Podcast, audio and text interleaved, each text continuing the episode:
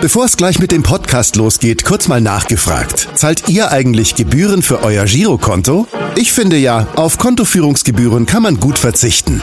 Deshalb wird dieser Podcast auch von der Sparda Bank Hamburg präsentiert. Dort gibt's nämlich das kostenlose Gehaltskonto für 0 Euro. Mein Tipp? Jetzt mit nur wenigen Klicks online oder in der Filiale zur Sparda Bank Hamburg wechseln und Gebühren sparen. Und nun geht's los mit dem Podcast. Präsentiert von der Sparda Bank Hamburg. Fünf Tage, fünf Köpfe. Wie geht es weiter beim HSV?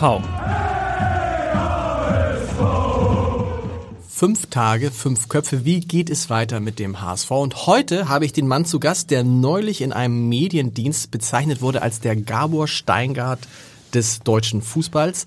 Pitt Gottschalk ist da. Moin. Moin, Pitt, Ja. herz herzlich willkommen.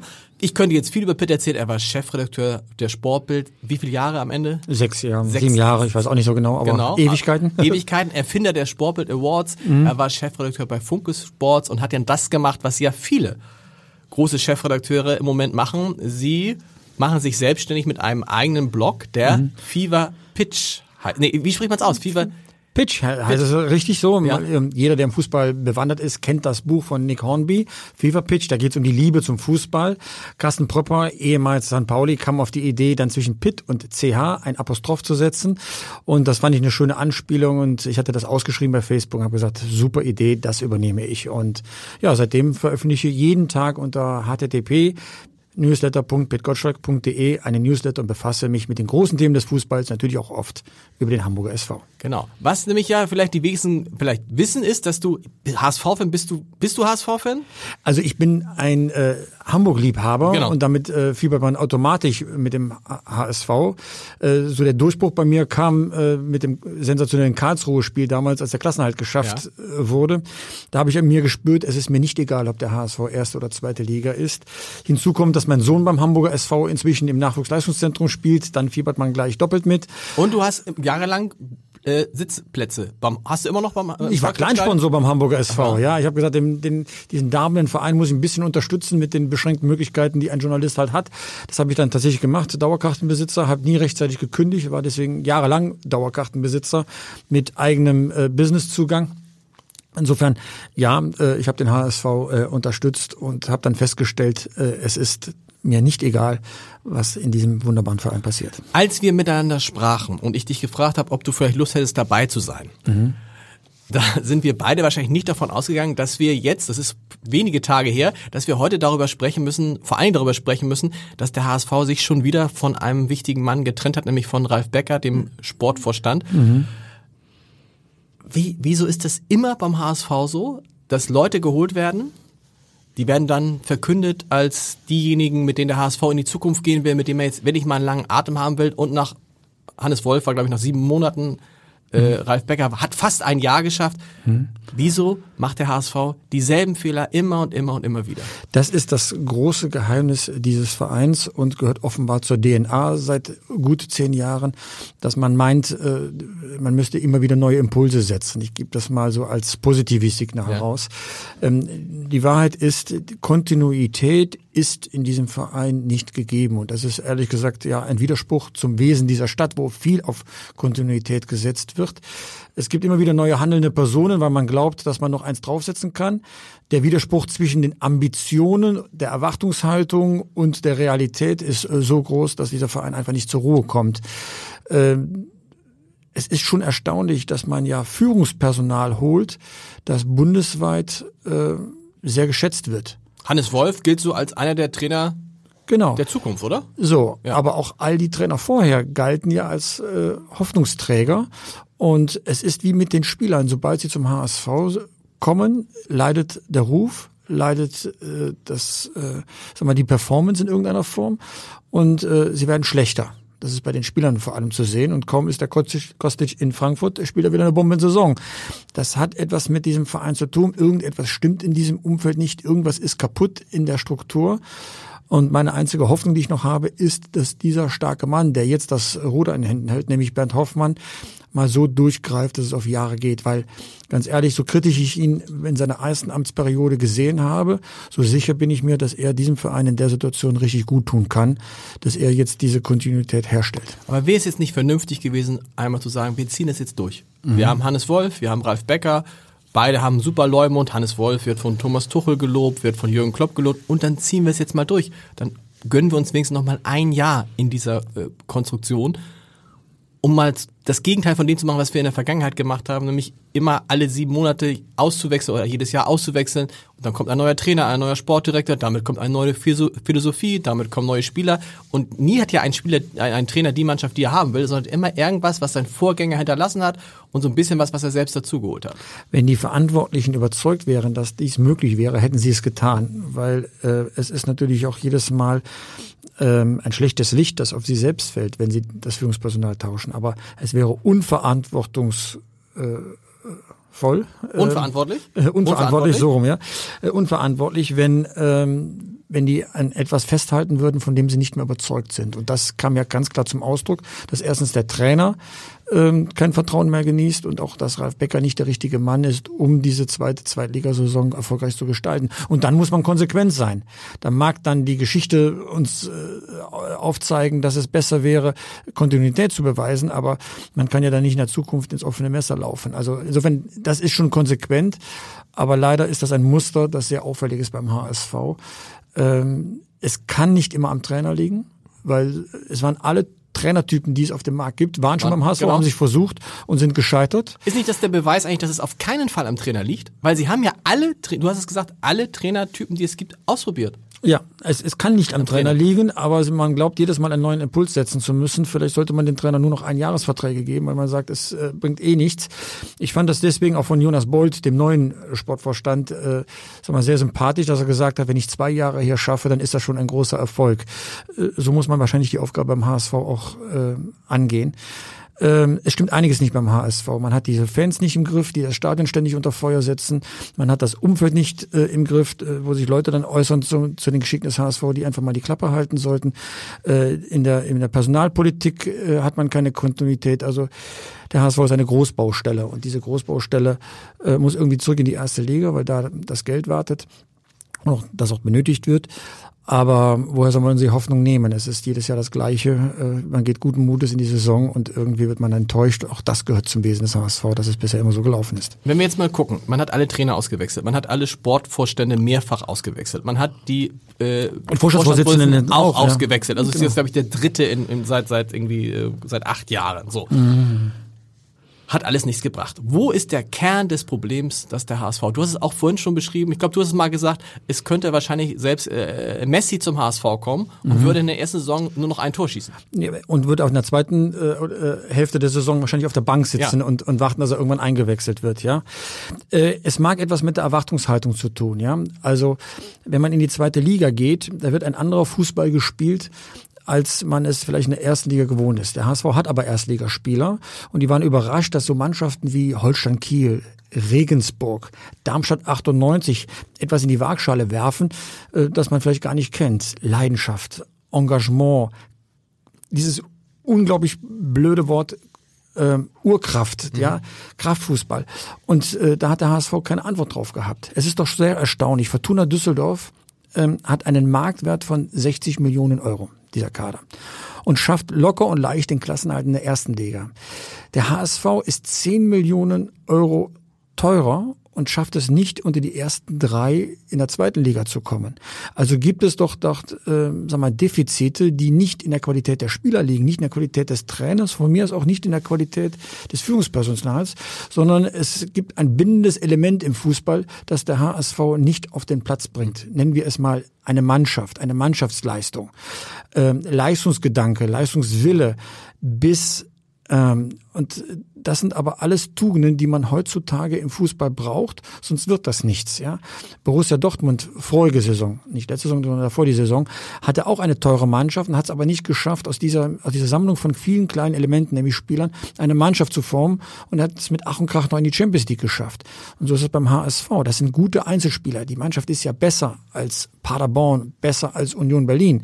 Aber sie ist eben nicht genau das, eine Mannschaft. Und, äh, und in diesem in diesem Verein kriegt man das offenbar nicht hin, alle Kräfte äh, so zu bündeln, dass sie äh, ein gemeinsames Ziel äh, verfolgen. Ja. Aber sind wir da nicht wieder bei unserem Ausgangspunkt, dass wenn ich jetzt Spieler wäre und komme zum HSV, mhm. dann sage ich mir, was weiß ich, ob der Mann, der mich gerade geholt hat, im halben Jahr noch da ist, ob der mhm. Trainer, der mich gerade auf die Bank setzt, in acht Monaten noch da ist, ob überhaupt die ganze Konstruktion so ist, wie sie ist. Insofern bin ich ja auch relativ entspannt und sage, pff, Mhm. Was soll's? Und mach da so mein Ding. Wenn ich aber weiß, ich komme zum schwerer Vergleich FC Bayern München, mhm. da ist die Wahrscheinlichkeit, dass Karl-Heinz Rummenigge und Hoeneß auch in vier, fünf Jahren noch da sind, also so Typen wie die, relativ groß. Mhm. Also brauchst du nicht tatsächlich diese, diese verbindenden Kraft eines, eines, eines, einer, einer Struktur, von der jeder weiß, die besteht, um das äh, abfordern zu können von Spielern, was du gerade beschrieben hast? Es ist noch etwas fachlicher. Wenn ich zu Bayern München komme, dann habe ich nur Fachleute um mich herum, mhm. die meine Leistung einzuschätzen wissen und durch Hinweise meine Leistung besser machen. Man redet so unter Fußballern dann von diesem Prozentpunkt nicht aus mir rauskitzeln kann. Das kann manchmal das Stellungsspiel sein, das kann manchmal die Einstellung sein. Aber alle in dem Verein wissen, worüber sie reden. Jetzt guckt man sich mal an, wie das Führungspersonal oder sag mal das Umfeld des HSV aufgestellt ist. Wer hat denn da Ahnung vom Fußball? Ja, jetzt reden wir von Marcel Jansen. Ich schätze Marcel Jansen über alle Maßen. Ist auch demnächst hier zu Gast, genau. Nein, Marcel Jansen ist wirklich toll, dass er da auch als Präsident äh, im Aufsichtsrat sitzt. Das ist wirklich gut. Welche Rolle würde Marcel Jansen mit seiner Vita bei einem Großverein wie Bayern München oder Borussia Dortmund stellen? Bei Bayern München würde er die Fanabteilung wahrscheinlich leiten. Beim HSV sitzt er im Entscheidungsgremium. Das spricht nicht gegen ihn, weil er kann ja nichts dafür. Aber das zeigt doch, welche Kompetenz in Sachen Fußball da fehlt. Aber ist es schon, schon ein Fortschritt? Vorher war der Hafenchef der Präsident des HSV. Exakt. Also Richtig. Und der Aufsichtsratsvorsitzende ist jetzt aus der Energieversorgung mhm. äh, stammt, ja. Äh, das ist alles richtig. Nur wenn dann diese Spieler kommen und haben nicht dieses Umfeld, wo es um Fußball geht, um Leistungssteigerung geht. Man sich also selber nur als Bezugspunkt einen Trainer hat, der, wie du schon richtig sagst, immer wackelt mhm. und vielleicht einen Vorstandsvorsitzenden hat, der einem sehr viel über Geld erzählen kann, aber wenig darüber, wie man sich verbessert, dann ist da ein Umfeld geschaffen, wo der Maßstab, sich zu verbessern, eigentlich äh, von einem selbst kommen muss. Manche Spieler schaffen das, manche Spieler schaffen das eben nicht. Aber äh, die Mechanismen, die man dann greifen, die führen immer zum Abwärtstrend. Nur so ein Beispiel aus der Rückrunde, ja. Wie viele Spieler haben gewusst, dass die Saison für sie endet, dass sie also den Verein wechseln müssen?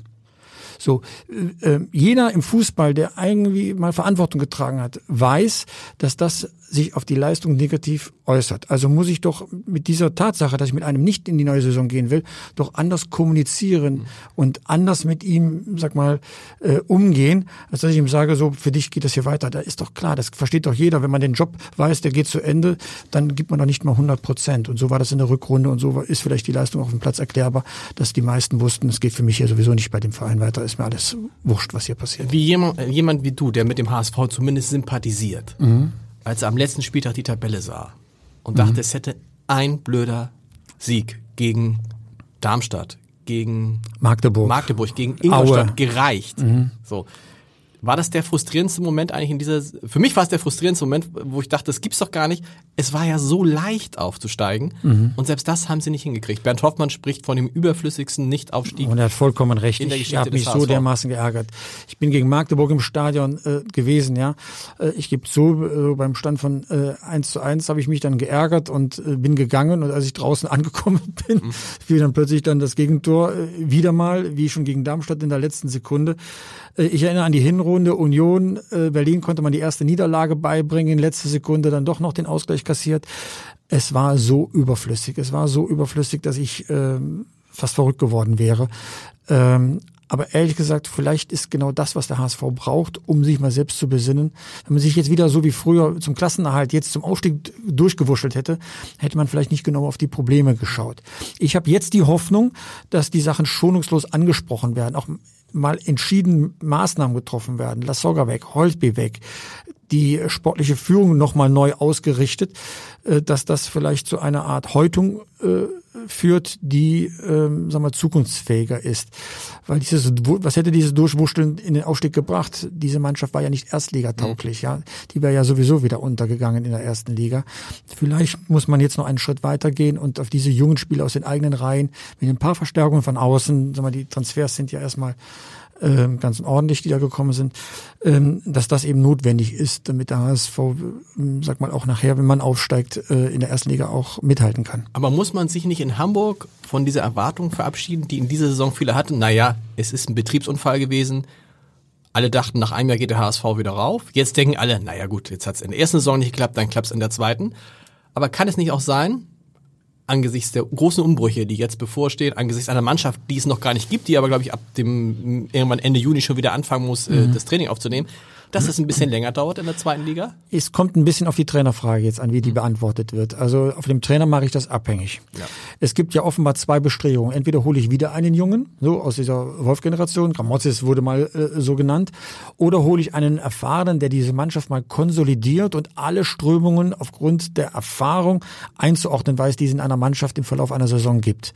Ich kann dazu nur raten, aufgrund meiner Erfahrung, was ich in anderen Vereinen beobachtet habe, dass äh, die Wahl auf Dieter Hecking fallen sollte, mhm. dass er hoffentlich auch bereit ist, in die zweite Liga zu gehen, weil dieser Mann hat genug erlebt, um nicht bei jedem Lüftchen quasi umzufallen. Ich fand ja schon sehr standhaft, was Hannes Wolf gemacht hat, ja, also in dieser ganzen Aufregung. Aber er äh, ist natürlich noch ein Junior. So ein Senior wie Dieter Hecken kann eine Mannschaft Konsolidierung und lässt sich das auch nicht gefallen, wenn da irgendwer mal die Flügel hängen lässt. Also dafür ähm, hat dieser Mann äh, zu große Erfahrungen. Ich habe es erlebt bei meinem Heimatverein Alemannia Aachen, äh, wozu er in der Lage ist. Ja, dummerweise hat er dann Karriere gemacht und hat Alemannia mhm. verlassen.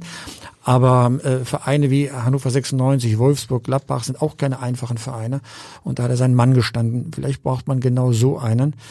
Ich möchte aber auch nicht unerwähnt lassen, dass der HSV es geschafft hat, schon gestandene Trainer klein zu kriegen. Äh, ich denke jetzt an Bert van Marwijk oder äh, Mirko Slomka aus verschiedenen Gründen, aber die kamen auch mit großer Reputation und sind als gerupfte Hühner wieder aus dem Verein ausgeschieden. Würde es einem Trainer, einer Mannschaft, einem Umfeld helfen, wenn man sagen würde, unser Ziel ist nicht, nächste Saison aufzusteigen, sondern wir wollen innerhalb der nächsten zwei, drei bis fünf Jahre wieder eine halbwegs stabile Mannschaft im Mittelfeld der ersten Liga sein. Dann hätte man natürlich einen viel größeren Zeitraum Zeit. Das glaubt ja keiner. Das glaubt ja keiner. Das ist ungefähr so, als wenn Bayern München sagen würde, wir möchten oben mitspielen. Ja. Das glaubt ja keiner. Der HSV mit diesem Marktwert, mit diesem Potenzial an Zuschauern muss um die ersten zwei Plätze in der zweiten Liga mitspielen. Wenn es schief läuft, wird man Zweiter. Wenn es gut läuft, wird man, äh, wird man Erster. Wenn es normal läuft, wird man Vierter. Ja, genau, ja. nee, Wenn es wie beim HSV genau, läuft, wird man Vierter, Vierter. ja. Äh, die Konkurrenz wird jetzt kommende Saison größer sein. So ist es. Ne? Wenn jetzt ähm, äh, Stuttgart womöglich mitspielt äh, in der zweiten Liga, Hannover 96 ist definitiv dabei, Nürnberg, dann gibt es diese, diese jungen Wilden aus der zweiten Liga, von denen man nicht weiß, wozu die dann vielleicht äh, jetzt in der kommenden Saison in der Lage sind. Ich denke jetzt an Holstein Kiel mhm. oder auch Heidenheim, wenn man mhm. sieht, welche Rolle die gespielt haben. Das wird eine anstrengende Saison. Wir dürfen auch nicht vergessen, wie viel Glück der HSV in manchen Heimspielen hatte. So äh, Siegtreffer 85. Minute, ja, wenn das mal so wegfällt, diese Das ist ja eigentlich noch schlimmer, ja. wenn man mal guckt, wie viele Spiele der HSV relativ klar ja. verloren hat, also total deutlich 0 ja. zu 5, 0 zu 4, 0 zu 3 und wie viele Spiele er ganz knapp und glücklich gewonnen hat. Ja, wie wenig Tore der HSV genau. geschossen hat, ja. Also da müssen 20 Tore mehr fallen, wenn man oben mitspielen möchte, so in der, in der Saison. Also und dann reden wir wirklich von 0,5 bis 1,0 Tore mehr pro Spiel, ja. Ähm, Hinterseher kommen vom VW Bochum, den habe ich im Ruhrgebiet ja nun selbst äh, mhm. sehen können.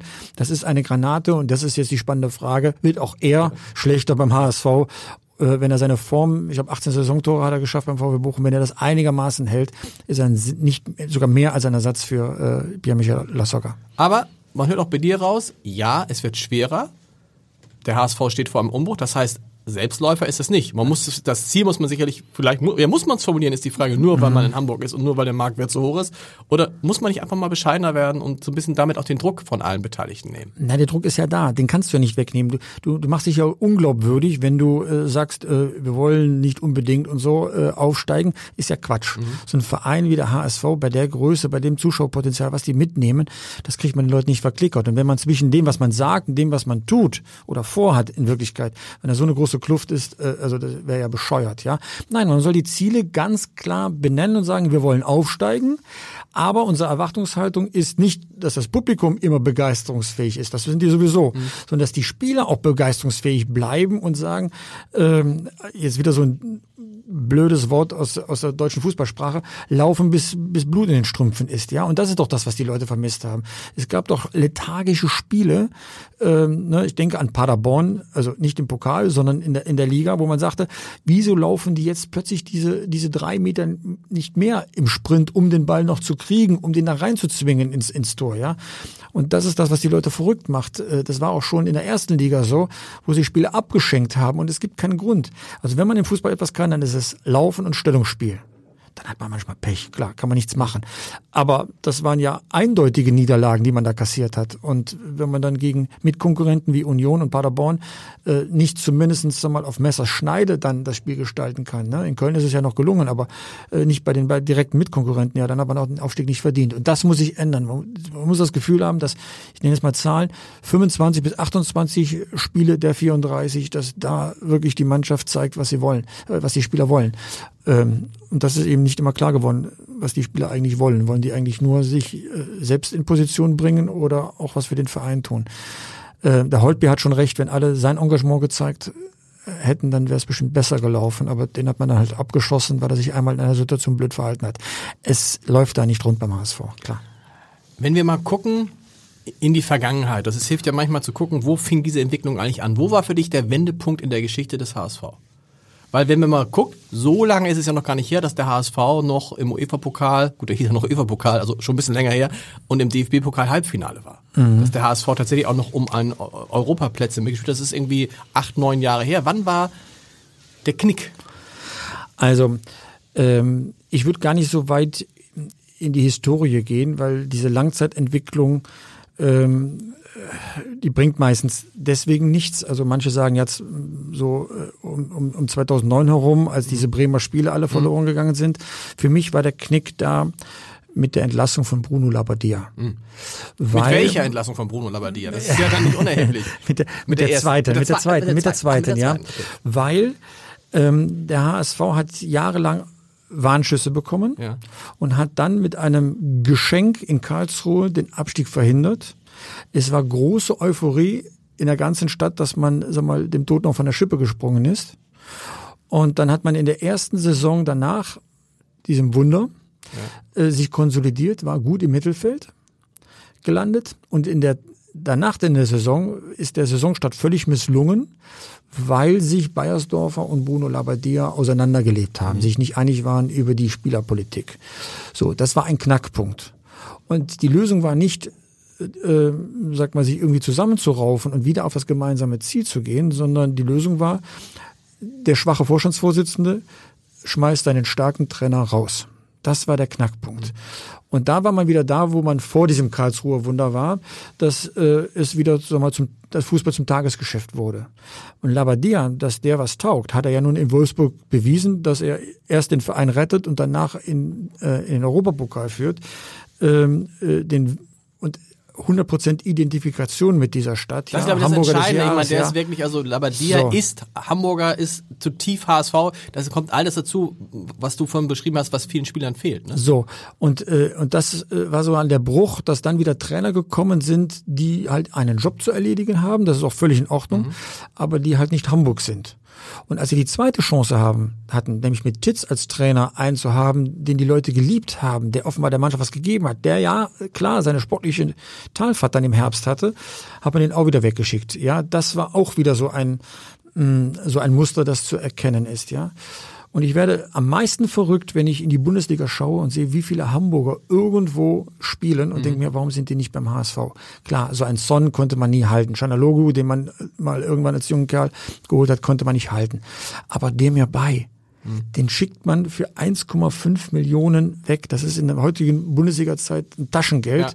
Und jetzt geht er nach Leverkusen für 28 Millionen. Also wenn die Hamburger schon nicht mit Geld umgehen können, dann fehlt die sportliche Kompetenz, dann ist das eine ziemlich schwierige Kombination, äh, warum es dann halt beim ja, weil, weil man natürlich immer, nicht läuft, man ne? verkauft die Spieler ja immer dann nach Saisons, in denen sie keine Tore geschossen haben, eine schlechte Leistung abgeliefert haben und kriegt dann ja dafür kein Geld mehr und dann wundert man sich ein, ein Jahr später, sind das Spieler, die wie Gregoritsch, die auf einmal Tore geschossen haben, die viel mehr wert sind. Also da sind wir wieder bei dem Ausgangspunkt. Ich bin sehr gespannt, zum Beispiel, wie Fiete Ab sich jetzt wo auch immer schlagen wird. Mhm. Ne, also eines der größten Talente des deutschen Fußballs. Und ich glaube, der hat in der vergangenen Saison, du weißt es besser als ich, aber quasi kaum gespielt für den HSV.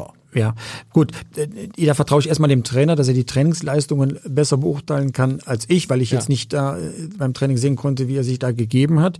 Die Spiele, die ich von ihm gesehen habe, waren jetzt auch nicht dolle.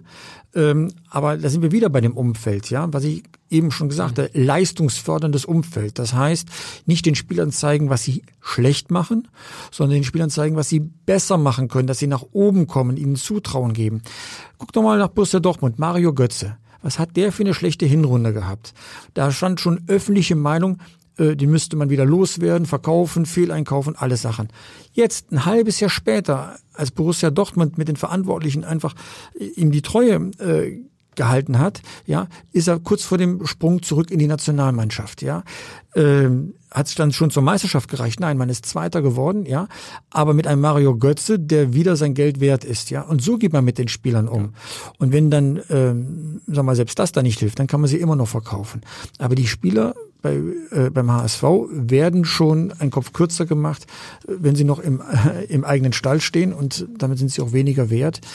Ähm, das ist Hanebüchen, wie dort, äh, sag mal, Vereinspolitik äh, äh, in Form von Personalien dann betrieben wird. Wir haben jetzt viel über den Sport geredet. Lass uns auch nochmal über die wirtschaftliche Situation des HSV sprechen. Es ist hm. bekannt, dass das laufende Geschäftsjahr auch wieder mit einem riesigen Verlust äh, zu Ende gehen wird.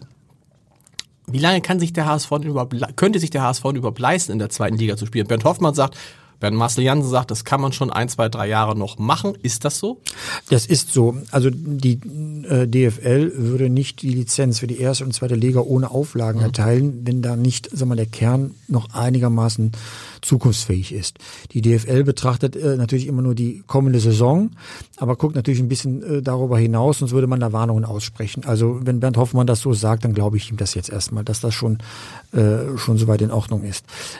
Zur Wahrheit gehört aber auch, dass mit jedem Jahr zweite Liga das Geld, das man aus, dem, aus der TV-Vermarktung bekommt, äh, geringer wird. Das heißt, man muss in den in Personalkosten weiter abspecken.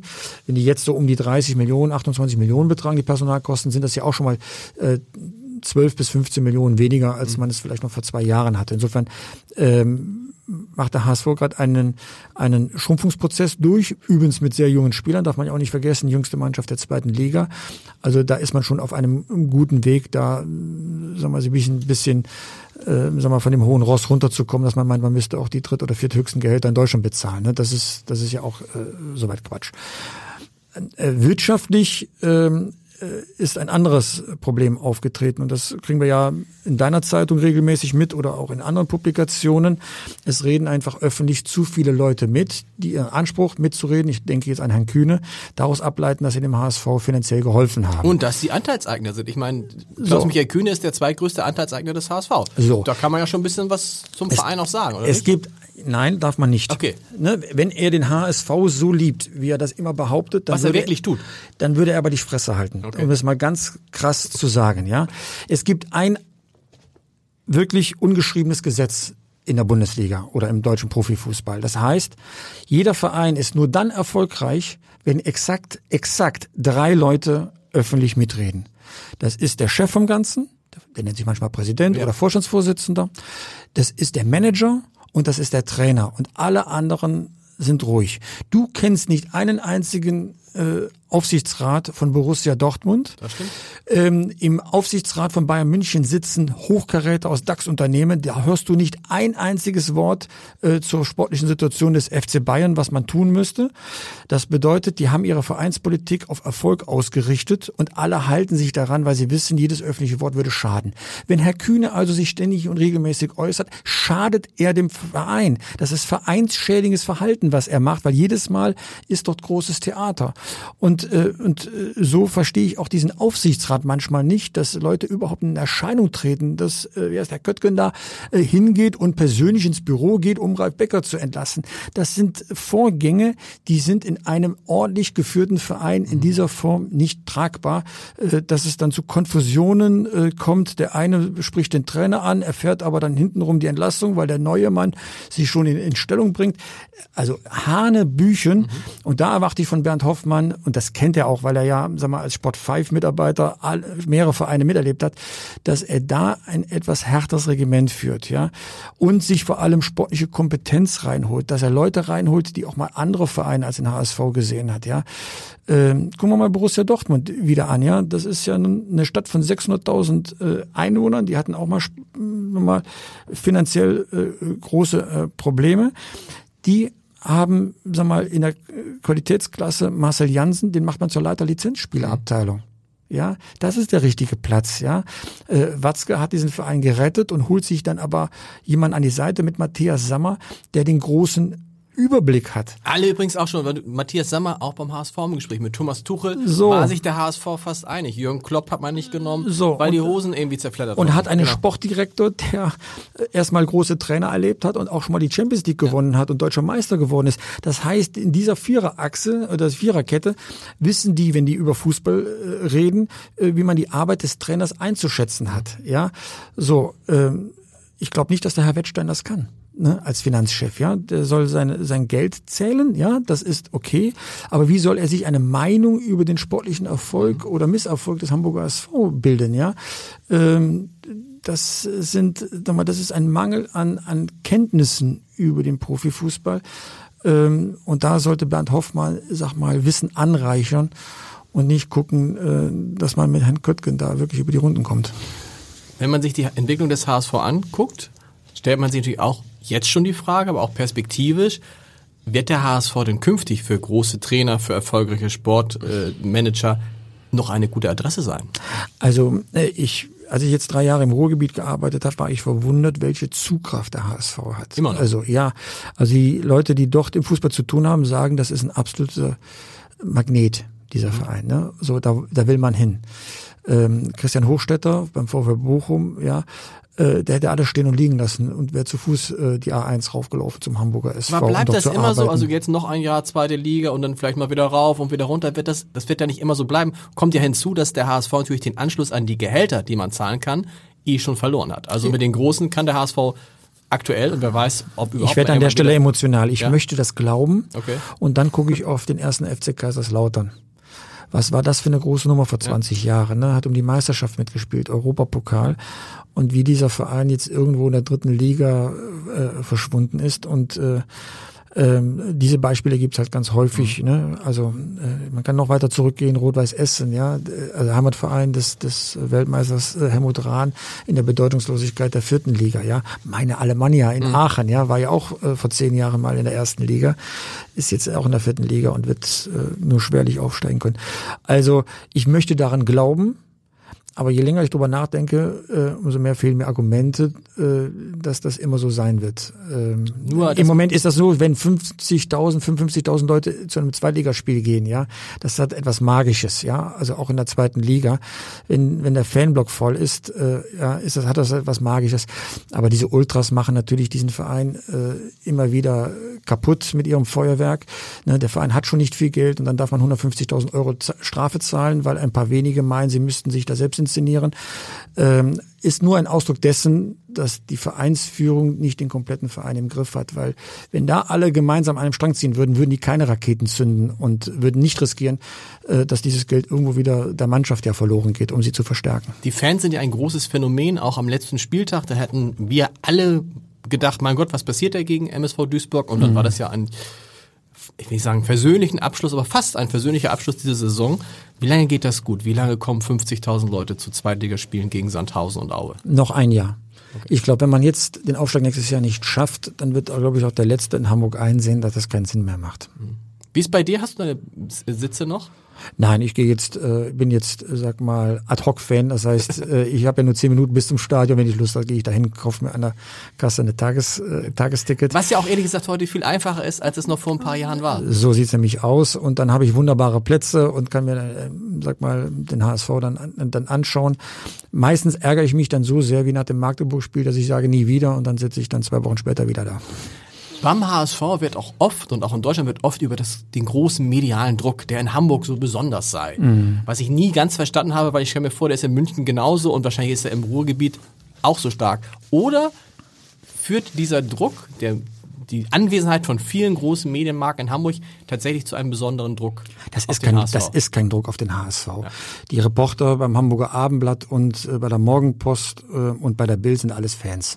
Ne, das spürt man in jeder Zeile raus. Das ist auch völlig in Ordnung. Man, äh, als Lokalsportreporter supportet man sein Team und was dann als Kritik ausgedrückt wird, ist meistens ein Ausdruck tiefer Enttäuschung über seinen eigenen Verein.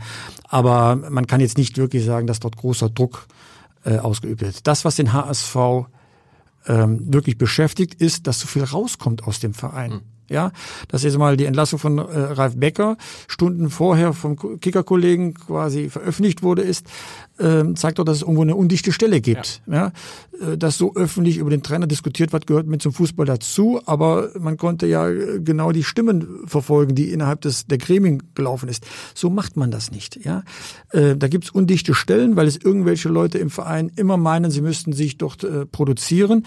Das ist das, was was die Vereinsarbeit so schwer macht. Nicht, weil es da großen medialen Druck gibt. Die sind hier in einer in einer Blase beim HSV, die sind im geschützten Bereich. Bei Bayern München, da beschäftigen sich äh, zehnmal mehr Reporter mit dem Verein und spekulieren dann umso mehr darauf.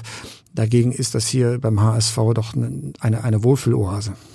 Lieber Pitt, vielen Dank. Es gibt fünf Tage, fünf Köpfe. Pitt Gottschalk ist einer davon gewesen. Manfred Ertel, Marcel Jansen, Bernd Hoffmann und Karl Edgar Jarchow. Alles auf abendblatt.de. Vielen Dank. Pitt, letzter Tipp. HSV nächste Saison. Glorreicher Zweiter. Glorreicher Zweiter. Ja. Das Ende persönlich. Vielen Dank. Tschüss. Weitere Podcasts vom Hamburger Abendblatt finden Sie auf abendblatt.de slash podcast.